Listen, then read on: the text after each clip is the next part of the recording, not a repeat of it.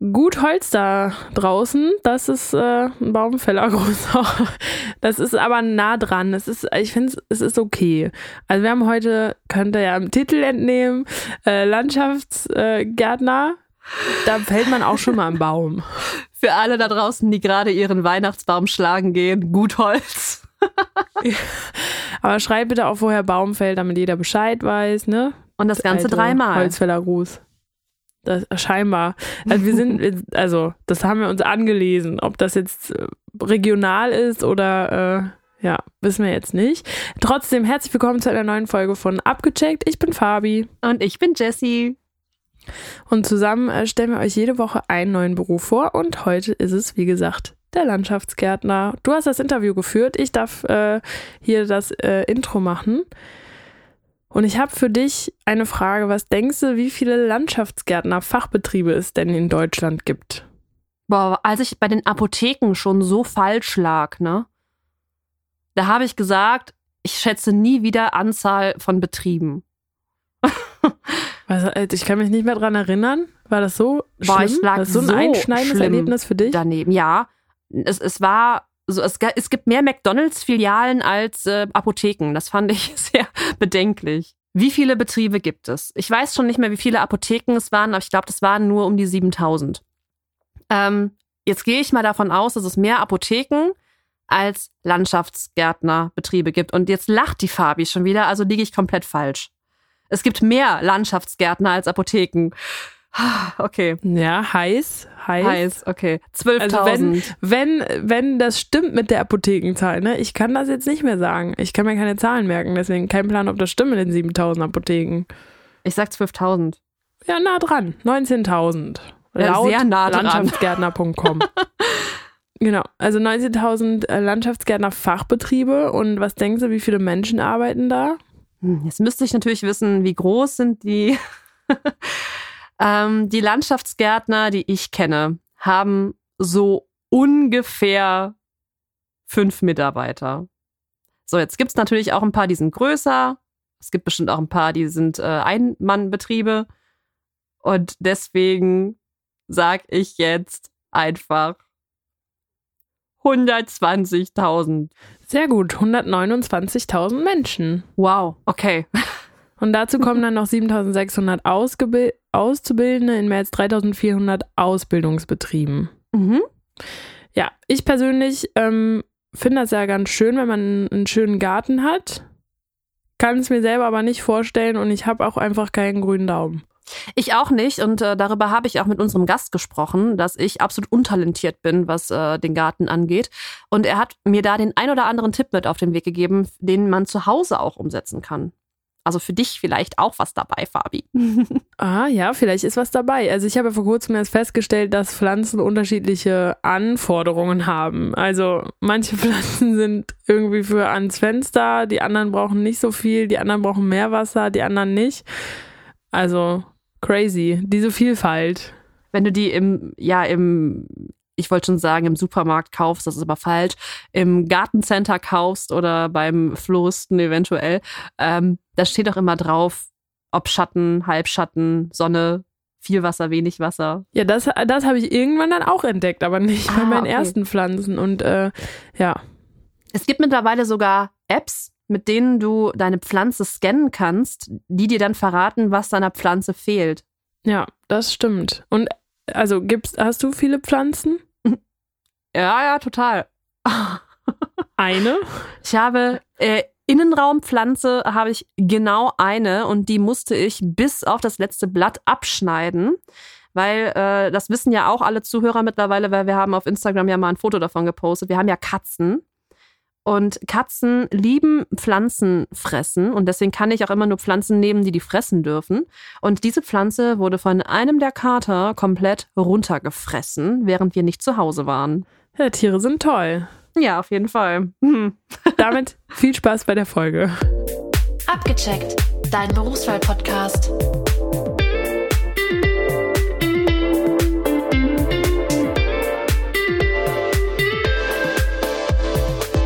Mir ist jetzt Patrick. Patrick, am besten stellst du dich einmal vor und erzählst, was du machst. Ja, hallo, ich bin der Patrick Ludwig, bin 25 Jahre alt, ähm, ja, bin aus Bekonte in der Nähe von Trier und ich bin Landschaftsgärtner. Wie bist du dazu gekommen, dass du Landschaftsgärtner werden wolltest? Ja, also ich hatte schon immer großen Spaß daran, draußen zu arbeiten, auch schon als Kind und habe dann mit 13, glaube ich, das erste Praktikum gemacht. Ähm, damals beim Grünflächenamt in Trier und anschließend auch bei der Firma Mock, wo ich jetzt auch noch bin. Ähm, ja, da habe ich dann auch einen Ferienjob noch gemacht mit 14 und mit 15 bin ich dann direkt in die Ausbildung gestartet. Oh wow, mit 15 schon? Das ist aber arg früh. ja, also ich hatte keinen großen Spaß mehr an der Schule und mir hat der Beruf so viel Spaß gemacht. Dann bin ich direkt mit 15 in die Ausbildung und ja, ich denke, das war auch eine ganz gute Sache gewesen. Kannst du uns erzählen, wie die Ausbildung verläuft? Also es sind ja wahrscheinlich drei Lehrjahre. Ähm, was lernt man da so? Ist das ein, eine duale Ausbildung? Bist du im Betrieb und in der Schule oder nur in der Schule? Erzähl uns was von der Ausbildung. Ja, also es ist eine duale Ausbildung. Ähm, die geht, wie gesagt, drei Jahre. Also man hat immer so eine Regel ähm, drei bis vier Praxistage im Betrieb und ein bis zwei Tage in der Berufsschule. Ähm, ja, im ersten Ausbildungsjahr hat man erstmal so die Grundlagen. Da geht es dann meistens los mit, äh, mit Pflanzenerkennung äh, und auch Botanik, so der Aufbau von Pflanzen. Also geht erstmal die Botanik. Und ja, dann hat man schon relativ zeitnah die erste Zwischenprüfung und auch verschiedene Lehrgänge im ersten Jahr schon. Also insgesamt hat man neun Lehrgänge in der Ausbildung, wo man dann jeweils eine Woche ähm, weg ist vom Betrieb und auch von zu Hause. Das ist jetzt bei uns in Bad Kreuznach auf der Deuler. Ja, und dann geht es weiter im zweiten Lehrjahr. Da wird dann auch eher so die Bautechnik dann mit angeschnitten schon. Und ja, die Abläufe auf der Baustelle. Ja, und zum dritten Lehrjahr geht es dann auch präziser ein bisschen in Richtung Kalkulation, Pflanzenverwendung und ja, auch mehr Richtung Bautechnik dann weiter. Wie kann ich mir die ähm, Prüfungen, also die Zwischenprüfung und auch diese Abschlussprüfung vorstellen? Das ist ja wahrscheinlich nicht nur schriftlich, sondern auch praktisch. Müsst ihr da ein irgendwas herstellen oder ja, ich meine, man kann ja schlecht äh, kontrollieren, ob die Pflanzen dann richtig äh, ähm, gepflegt wurden. Also wie, wie verläuft diese, diese Prüfung? Ja, also die Prüfung die besteht aus vier Teilen. Das ist einmal ein Bauwerk, in dem ähm, bekommt man vorher einen Plan. Ähm, da muss man dann so nachbauen. Das ist dann eine Fläche circa 4 mal 4 Quadrat, also 4 Meter ungefähr, 4 mal 4 Meter. Ähm, ja, da ist dann ein Teil gepflastert mit einem Randstein oder, oder auch mal einem kleinen Mäuerchen oder so. Ähm, ja, als wie das auf dem Plan ist. Und dann wird dazu noch gepflanzt. Das muss man dann auch begründen, warum man die Pflanzen jetzt so verwendet hat ja, das ist eigentlich so das Bauwerk. Ich glaube, das dauert so drei bis vier Stunden, hat man Zeit, das aufzubauen. Ähm, dann hat man die schriftliche Prüfung in der Schule, ganz normal. Also dann sind verschiedene Fächer, ähm, die da abgefragt werden. Dann hat man noch eine mündliche Prüfung, die so ein bisschen in Richtung Kundengespräch, Beratungsgespräch geht, weil man muss ja auch die Kunden beraten und auch die Gestaltung im Garten. Das gehört ja dann auch zum Beruf dazu. Ähm, ja, und dann hat man noch eine Prüfung mit Pflanzenerkennung wo man dann auch die deutschen und die botanischen Namen dazu kennen muss. Das heißt, bei dem, äh, bei der Bauwerksprüfung, da sind es tatsächlich ja handwerkliche Aufgaben, wie zum Beispiel einen Weg pflastern. Weil ich kenne das jetzt aus dem Straßenbau, die müssen genau, genau sowas machen und die sind auch mit verschiedenen Steinen dann Wege am Pflastern und sowas. Kann ich mir das genauso vorstellen? Ja, ja, genau. Also der Beruf Landschaftsgärtner ist sehr vielseitiger, als die meisten denken. Also ist ja das komplette Aufgabenfeld, was im Garten ist. Ähm, also im Prinzip machen wir alles, was draußen ist. Äh, angefangen bei den Pflasterarbeiten, wir bauen Terrassen oder auch mal einen Pool, ähm, machen die Beleuchtung, installieren mittlerweile auch Mähroboter, Bewässerungsanlagen und die ganze Technik dann auch über Handy-Apps mittlerweile. Also in dem Beruf hat es schon einiges getan in den letzten Jahren. Wow, da muss man sich ja wirklich in vielen Bereichen auch auskennen. Also ihr seid ja quasi Maurer, Elektriker und auch noch der Gärtner dabei. Das ist ja äh, tatsächlich recht äh, umfangreich. Genau, also das würde ich schon sagen. Also ich denke, von den handwerklichen Berufen ist der Landschaftsgärtner schon mit der Beruf, wo man am meisten und am vielseitigsten arbeiten kann wo man sich auch in viele Richtungen spezialisieren kann. Was sind denn für dich heute so die typischen Tätigkeiten, die vielleicht jeden Tag wiederkommen? Ja, also bei mir ist jetzt hauptsächlich die Bauleitung. Ähm, also ich habe im Januar meinen ehemaligen Lehrbetrieb übernommen und ja, wir sind jetzt ein Team von 23 Mitarbeitern und ja, da kümmere ich mich jetzt hauptsächlich um die Bauleitung, Projekt, Projektleitung und ja, die Abwicklung, Kundengespräche und auch die Planung. Also wir zeichnen auch mal Pläne von den Gärten und die Kalkulation so was halt dazugehört alles. Wie ist dein Arbeitsalltag? Also äh, wann geht's bei dir los? Wie viele Stunden am Tag arbeitest du und wann hörst du auf? Im Moment fangen wir im Viertel nach sieben an. Ich bin dann meistens so gegen sieben Uhr in der Firma. Dann machen wir die Einteilung, dann werden die Teams zugeteilt und ja, alle fahren raus auf die Baustellen. Ähm, ja, dann habe ich immer mal wieder zwischendurch Kundentermine oder fahre auch mal selbst mit auf Baustelle und arbeite draußen. Und ja, dann geht es meistens bis 12 Uhr, dann haben wir eine Mittagspause von einer halben Stunde und dann bis um halb fünf, dann ist dann Feierabend. Dann treffen sich alle nochmal in der Firma, dann wird dann noch ein bisschen geredet oder mal noch gemütlich ein Feierabendgetränk getrunken und ja, dann geht's nach Hause. Jetzt sagst du ja, du bist äh, der, der Bauleiter. Das heißt, du führst auch hauptsächlich dann die Gespräche mit den Kunden. Genau, also ja, also wir planen den Garten von Anfang bis Ende. Also es ähnlich wie ein Landschaftsarchitekt kommen wir dann dahin, dann hören wir uns erstmal an, was der Kunde so haben will. Ähm, bei einer Komplettanlage zeichnen wir auch schon mal einen Plan und bringen ein paar Vorschläge, bringen auch mal die Materialien mit zum Anschauen und dann erstellen wir darauf ein Angebot. Äh, ja, meistens hat man dann so drei bis vier Kundenkontakte bis zur Auftragsvergabe und anschließend führen wir das Ganze dann durch. Können wir das einmal an einem konkreten Projekt durchgehen? Also vielleicht hast du gerade ja noch einen Kunden vor Augen, wie es quasi vom Erstgespräch bis zum fertigen Projekt ähm, verläuft? Ja, also ist eigentlich immer ziemlich ähnlich. Man trifft sich vorher. Ähm, ja, also ist halt komplett verschieden. Also bei manchen Kunden hat man halt, die sind relativ schnell. Oft ist ja auch nur eine Kleinigkeit zu machen. Also das kommt jetzt immer ganz drauf an, in welchem Bereich äh, das gemacht wird. Ob jetzt eine komplette Neuanlage ist oder nur eine Pflege im Garten, das ist jetzt so schwierig zu erklären. Also man kann euch auch für, für Kleinigkeiten buchen. Es ist nicht äh, immer nur die komplette Neugestaltung eines Gartens, sondern es kann auch durchaus mal sein, dass ein Kunde sagt, hey, hier stehen noch zwei Bäume, die müssen raus, so nach dem Motto? Genau, das kann auch kommen. Also im Winter haben wir auch oft Baumfällungen oder auch Pflegearbeiten, ähm, auch mal so ganz klassischen Hecke schneiden oder einen Vorgarten sauber halten, gehört auch zum Beruf dazu ähm, oder auch die alten Yachten, die wir gebaut haben, nochmal weiter pflegen. Ähm, wir machen auch Parkpflege von öffentlichen Parks und Grünanlagen. Also das ist schon relativ weitläufig dann auch Baumpflege, wo man dann, äh, ich habe auch mal den Baumkletterer noch gemacht irgendwann. Oh, was ist das? Lehrgang. Was macht man da? Ähm, das ist quasi ein Lehrgang, wo man dann äh, lernt, mit Seilklettertechnik in den Baum reinzuklettern und den zu pflegen. Ähm, ja, ohne große Geräte, wo man oft nicht hinkommt, mit einer Leiter oder so darf man ja gar nicht äh, groß in den Baum reingehen. Ja. Also hauptsächlich für Pflegearbeiten dann in den Bäumen. Oder auch Fellarbeiten, dann, wo man dann reinklettert und den von oben aus klein macht. Ich muss ja gestehen, ich habe überhaupt keinen grünen Daumen. Also ich kenne mich mit äh, Pflanzen nicht wirklich aus. Äh, meine Pflanzen äh, sterben immer, bevor sie schön werden können. ähm, hast du so als, äh, ja, als Fachmann den ultimativen Tipp für jemanden wie mich, bei dem Pflanzen eher sterben, als dass sie grün werden? ja, man soll natürlich die Pflanze immer im Blick haben. Ähm, der häufigste Fehler ist ja äh, zu viel oder zu wenig gießen.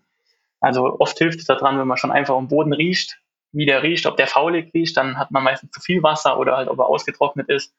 Das sind jetzt so die ganz klassischen Fehler. Und ansonsten halt die Pflanzen beobachten, an den richtigen Standort stellen. Und ja, den Rest muss man dann sich nach und nach aneignen. Also ich als sagen. wirklich Mensch ohne grünen Daumen, ich habe mir jetzt eine äh, Olive angeschafft, einen Olivenbaum. Der steht aktuell noch auf dem Balkon in seinem Töpfchen. Was müsste ich denn jetzt beachten, wenn ich den nach draußen setzen möchte? Ja, also grundsätzlich, je nachdem, in welcher Region man in Deutschland lebt, überleben die auch mittlerweile schon ganz gut draußen bei uns ähm, dank dem Klimawandel, würde ich mal sagen. Und ja, die brauchen einen sehr sandigen und durchlässigen Böden, weil Staunässe können die nicht vertragen. Und auch einen sonnigen Platz wäre auch ganz gut. Und dann, ja, sind die ja relativ trockenheitsverträglich, aber trotzdem äh, sollte man zusätzlich noch gießen im Sommer. Und dann sollte da eigentlich nichts im Wege stehen. Okay, also sonniger Platz habe ich mir auf jeden Fall schon mal gemerkt. Und das Gießen ist ja tatsächlich, wie du auch gesagt hast, so der, der größte Fehler, der passieren kann, entweder zu viel oder zu wenig. Ähm, gibt es eine perfekte Tageszeit, wann man die Pflanzen gießen sollte? Ich habe nämlich mal gehört von wegen, man ähm, geht ja auch nicht mit nassen Füßen ins Bett, deswegen soll man die Pflanzen nicht abends gießen. Ist das wirklich so? Ja, also im Außenbereich sagt man schon, dass abends eigentlich ganz gut ist. Aber ähm, grundsätzlich ist morgens schon besser, weil der Boden ist abends noch meistens aufgeheizt vom Tag und trocknet somit schneller aus. Und morgens ist der Boden kalt und dann hat die Pflanze mehr Zeit, das Wasser aufzunehmen. Ah, okay, dann habe ich jetzt. Aber kalt ist es jetzt auch nicht, wenn man abends wässert. Also morgens oder abends. Super. Nur nicht in der prallen Sonne, das ist wichtig. Ja, sonst verbrennen die Blätter, ne? Oder irgendwie so. Genau. Weiter. Ah, super, perfekt. Ja, okay, ähm, jetzt habe ich hier meine privaten Fragen alle geklärt. Machen wir mal weiter mit deinem Beruf. Was macht dir denn an deinem Beruf den meisten Spaß? Ja, also mir macht eigentlich die Planung im Moment am meisten Spaß. Und ja, dann auch hauptsächlich die Privatgärten, in denen man wirklich von Anfang bis Ende alles, alles so macht, wo man dann wirklich auch mal einen ganzen Monat oder eineinhalb Monate in einem Garten arbeitet und dann wirklich von der Planung bis zum Beleuchtungskonzept am Ende alles, alles durchgeholt hat.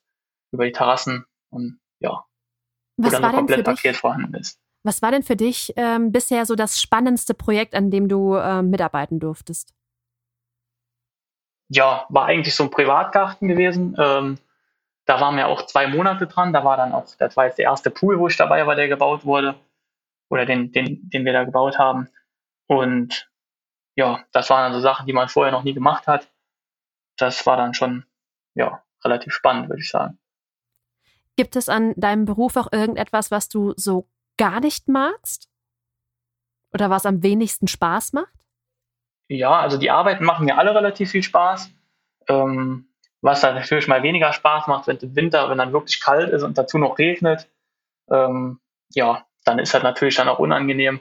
Aber das macht das Ganze dann wieder gut, wenn man im Sommer, wenn die anderen drin sitzen, dann draußen ist.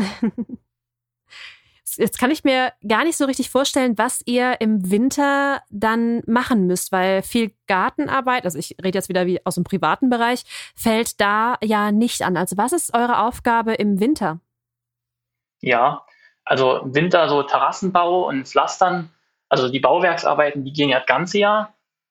Ähm, ja, also wir machen auch viel mit Naturstein mittlerweile und auch äh, so Keramikterrassen, ja, für den hochwertigen Außenbereich dann. Das kann man eigentlich das ganze Jahr machen. Also es sei denn, der Boden ist dann irgendwann so nass, dass man Maschinen nicht mehr reinkommt. Da haben wir auch viel mit Baggern und Radladern dann arbeiten. Ja, aber grundsätzlich können wir fast das ganze Jahr draußen arbeiten. Und wenn dann wirklich mal Schnee liegt, dann äh, bieten wir noch Winterdienst mit an. Und ja, das sind dann noch ein paar Tage im Jahr, wo wir dann morgens auch Winterdienst machen. Also es ist tatsächlich so, dass dieser Beruf viele Berufe vereint. Also wenn der Winterdienst jetzt auch noch dabei ist, dann ist das äh, unglaublich umfangreich. Wahnsinn, hätte ich nicht gedacht. Ja, auf jeden Fall. Also sind so eigentlich so alle handwerklichen Tätigkeiten, die im Haus sind, ähm, werden ja draußen auch fast gemacht, nur halt dann nur noch von einem Beruf. Aber ihr seid trotzdem irgendwie witterungsabhängig. Also klar von der Tätigkeit, die ihr ausüben könnt. Aber du sagtest ja jetzt gerade, wenn der Boden ähm, zu nass ist, dass man dann teilweise dann zum Beispiel die Bauarbeiten dann nicht durchführen kann. Ähm, gibt es Tage, an denen ihr wirklich gar nicht arbeiten könnt? Ja, gibt es auch. Ähm, dafür haben wir dann ein Überstundenkonto. Also im Sommer machen wir jeden Tag eine halbe Stunde länger. Ähm, das kommt dann auf ein Überstundenkonto und wird dann an Schlechtwettertagen bleibt man dann zu Hause und bekommt die Zeit dann trotzdem gezahlt. Ja, dafür sind dann die Überstunden da. Was würdest du denn einem Menschen empfehlen, der überlegt, den Beruf zu lernen? Jetzt hast du ja schon relativ früh mit Praktika angefangen. Ähm, was muss jemand mitbringen, der äh, in dem Bereich arbeiten möchte? Also wie müsste der sein? Welche Eigenschaften braucht der? Ja, auf jeden Fall ein Interesse an der Natur haben und auch gerne draußen arbeiten ähm, nicht so empfindlich sein gegen Schmutz und ja, anpacken können sollte er. Und dann, ja, am besten mal ein Praktikum machen, sich das Ganze mal angucken. Und ja, ansonsten kreativ, Kreativität ist noch relativ wichtig. Okay, also doch einige Eigenschaften, die man auch mitbringen sollte. Wahrscheinlich für die Kundengespräche dann auch noch sowas wie äh, Einfühlungsvermögen, Empathie oder so? Ja, also das ist auch sehr wichtig, weil viele Kunden, ja, also manchmal haben Kunden ja auch spezielle Wünsche und da muss man natürlich auch drauf eingehen und nicht immer auf den eigenen Geschmack, sondern auch dann, ja, wir bauen ja die Gärten für die Kunden und nicht unsere eigenen Gärten. Und ja, da sollte man natürlich drauf eingehen können. Was würdest du sagen? Was ist so die ähm, Pflanze, die du am häufigsten pflanzen musst? Die Pflanze, die ich am häufigsten pflanzen muss. Also eigentlich haben wir eine relativ große Abwechslung drin, weil wir bieten ja meistens den, Garten an und machen einen Pflanzplan oft auch. Und ja, also ist ja selten, dass man nur eine Sorte Pflanzen pflanzt. Meistens ist das ja eine Mischung aus allem. Und ja, da habe ich jetzt nicht die eine Pflanze, die öfters gepflanzt wird als die anderen eigentlich. Vielleicht irgendeine Art? Also sind es eher, was weiß ich, ähm, Laubbäume oder Nadelbäume oder irgendwelche ähm, Büsche. Ich kenne jetzt leider die Fachbegriffe nicht, weil wie gesagt, ich bin äh, pflanzentechnisch sehr unbeholfen. Ähm, aber gibt es da irgendwas, was besonders in Deutschland beliebt ist in eurer Region? Ja, das ist im Moment so ein bisschen im Wandel. Also eine Zeit lang wurde ja viel so mit Steingärten gemacht, wo dann einfach diese Schotterwüsten vor den Häusern angelegt wurden. Davon kommen wir jetzt wieder weiter weg. Und äh, zum Glück wird jetzt auch ein bisschen mehr Wert auf Bienenfreundlichkeit und auf blühende Pflanzen gelegt. Und jetzt kommt das so langsam bei uns in der Gegend auch, dass mehr Staudenpflanzungen gemacht werden. Ähm, ja, und ansonsten halt auch mal eine Hecke oder klassische Sträucher oder auch mal ein Sanitärbaum, der frei steht. Ja, da ist man eigentlich relativ offen. Gerade das Thema Bienenfreundlichkeit, da sprichst du etwas an. Das ist mir ähm, auf diversen Pflanzenhandels-Websites äh, aufgefallen. Es gibt ja tatsächlich mittlerweile Websites, die die Blumen verschicken, ähm, dass er immer drauf steht, bienenfreundlich und so weiter. Ähm, ich kann mir aber vorstellen, dass dieses Verschicken von Pflanzen für die Pflanze total doof ist. Ist das richtig? Ja, also wir kaufen die Pflanzen eigentlich meistens regional ein. Ähm, wir haben hier gleich um die Ecke eine Baumschule und ja, dadurch werden wir uns keine Pflanzen schicken lassen in dem Sinne. Aber ja, also die Pflanzen überleben das, je nachdem, der Transport darf halt nicht so lange dauern, weil in der Zeit, wo die in dem Karton sind, äh, können die natürlich keine Photosynthese betreiben und können dann natürlich auch gelb von werden oder austrocknen, je nachdem, wie lange das Ganze dauert oder die Blätter brechen ab. Man sieht halt vorher auch nie, was man für eine Pflanze ja, hat. Ja, richtig. Da kann man sich nicht äh, die schönste aussuchen, wie ihr das wahrscheinlich dann machen würdet. Was passt gut zueinander, was sieht, äh, was sieht gut aus. Ähm, ich könnte mir vorstellen, dass nicht nur die Optik bei, beim Gartenlandschaftsbau entscheidend ist, ähm, sondern vielleicht auch der Nutzen der Pflanze. Gibt es da auch irgendwelche Trends außer Bienenfreundlichkeit, die momentan erkennbar sind? Ja, also man, also es wird auch immer mehr so mit Naschgärten gemacht, wo man dann auch mal eine, eine Wildhecke pflanzt, wo verschiedene Naschhecken drin sind. Also jetzt auch beim Apfelbaum angefangen bis über ähm, die Apfelbeere oder verschiedene Sträucher, die man dann halt äh, die Früchte von essen kann. Oder auch mal in Hochbeeten, Kräutergarten, so hat. Das ist auch eigentlich, wird eigentlich auch wieder immer mehr gemacht. Auch ein Gemüsegarten oder sowas mal. Auch so Richtung Eigenversorgung und sowas. Ja, wobei mir die dann meistens nicht anlegen. Das ist ja dann meistens eher ein Hobby von den Leuten. Und ja, da wird man jetzt selten einen Gartenlandschaftsbauer für nehmen, für sowas zu betreiben. Aber so die Grundidee legen wir dann an, wenn der Garten angelegt wird, machen zum Bauen zum Beispiel auch mal so eine Kräuterschnecke oder bauen ein Hochbeet und oder mal ein Gewächshaus haben wir auch schon mal aufgebaut. Ja, soweit machen wir dann, aber ich denke, die Pflanzung an sich dann von den Gemüsegärten machen die Leute dann meistens selbst. Ja, okay, also das würdet ihr dann ähm, vielleicht auf Anfrage übernehmen, aber ist eher ungewöhnlich. Ja, sehr ungewöhnlich, ja. Was äh, ich jetzt auch schon häufiger gesehen habe, ist, wenn man so ähm, durch die Städte fährt, da gibt es ja momentan sehr, sehr viele Kreisverkehre. Und ich habe das Gefühl, dass äh, sehr viele ähm, Gemeinden und Städte momentan Gefallen daran finden, Garten- und Landschaftsbauer zu beauftragen, um die äh, Kreisverkehre zu gestalten. Habt ihr sowas auch schon mal gemacht? Ja, haben wir auch schon öfters gemacht. Ähm, ja, ist auf jeden Fall mal ein Hingucker, wenn man durchfährt und die Kreisverkehre sind ordentlich gestaltet. Ähm, allgemein legen die Städte ja auch immer mehr Wert drauf, äh, grüner zu werden. Auch zum Thema Dachbegrünung oder Fassadenbegrünungen. In den Großstädten ja auch schon ein großes Thema, was dann auch durch uns meistens gemacht wird. Ja, also da wird schon die Zukunft immer mehr Wert drauf legen fällt auf jeden Fall auf. Äh, kann, ich, äh, kann ich definitiv bestätigen. Solche Kreisverkehre bleiben im Gedächtnis. Und auch wenn irgendwas in der, in der Stadt geändert wird, wenn es dann plötzlich eine Bienenwiese gibt oder so, das, äh, das fällt schon auf. Das ist dann auch sehr schön. Jetzt hast du ja schon gesagt, dass du noch den Baumkletterer dran gehangen hast. Das ist ja quasi eine Weiterbildung, wenn ich das richtig verstanden habe. Welche Möglichkeiten hast du noch, dich äh, weiterzubilden? Welche Fortbildungen sind noch möglich? Welche Aufstiegschancen gibt es vielleicht auch? Ja, also der Beruf ist relativ äh, groß. Also wir machen relativ viel, von daher gibt es auch viele Weiterbildungen. Ähm, ich habe auch äh, vorletztes Jahr noch den Meister gemacht gehabt. Ähm, dafür geht man dann ein Jahr an Vollzeit äh, auf Meisterschule und ja, dann ist man staatlich geprüfter Wirtschafter und Meister im Gartenlandschaftsbau. Man kann den Betriebswirt noch machen. Man kann Bauleiter werden. Man kann einen Bauleiterlehrgang machen. Äh, Sachverständiger im Gartenlandschaftsbau gibt es. Man kann Elektrofachkraft Landschaftsbau machen. Baumkontrolleur, Baumkletterer, Fach Agrarwirt, äh, Greenkeeper für Golfplätze und Sportanlagen. Ja, man kann in Richtung Landschaftsarchitektur gehen. Das kann man dann auch studieren. Ähm, Umweltschutz, Ingenieurbiologie, also da gibt es einige Punkte, wo man sich weiterbilden kann. Und ja, ich glaube, es gibt so viele Lehrgänge, die kann man gar nicht alle machen bei uns im Beruf. Da muss man sich wirklich spezialisieren und sich ein paar Themen raussuchen, wo man sich dann weiterbildet. Bei der Umfangreiche, die euer Beruf mit sich bringt, kann ich mir das durchaus vorstellen, dass es da auch äh, sehr, sehr viele Möglichkeiten gibt nach der Ausbildung.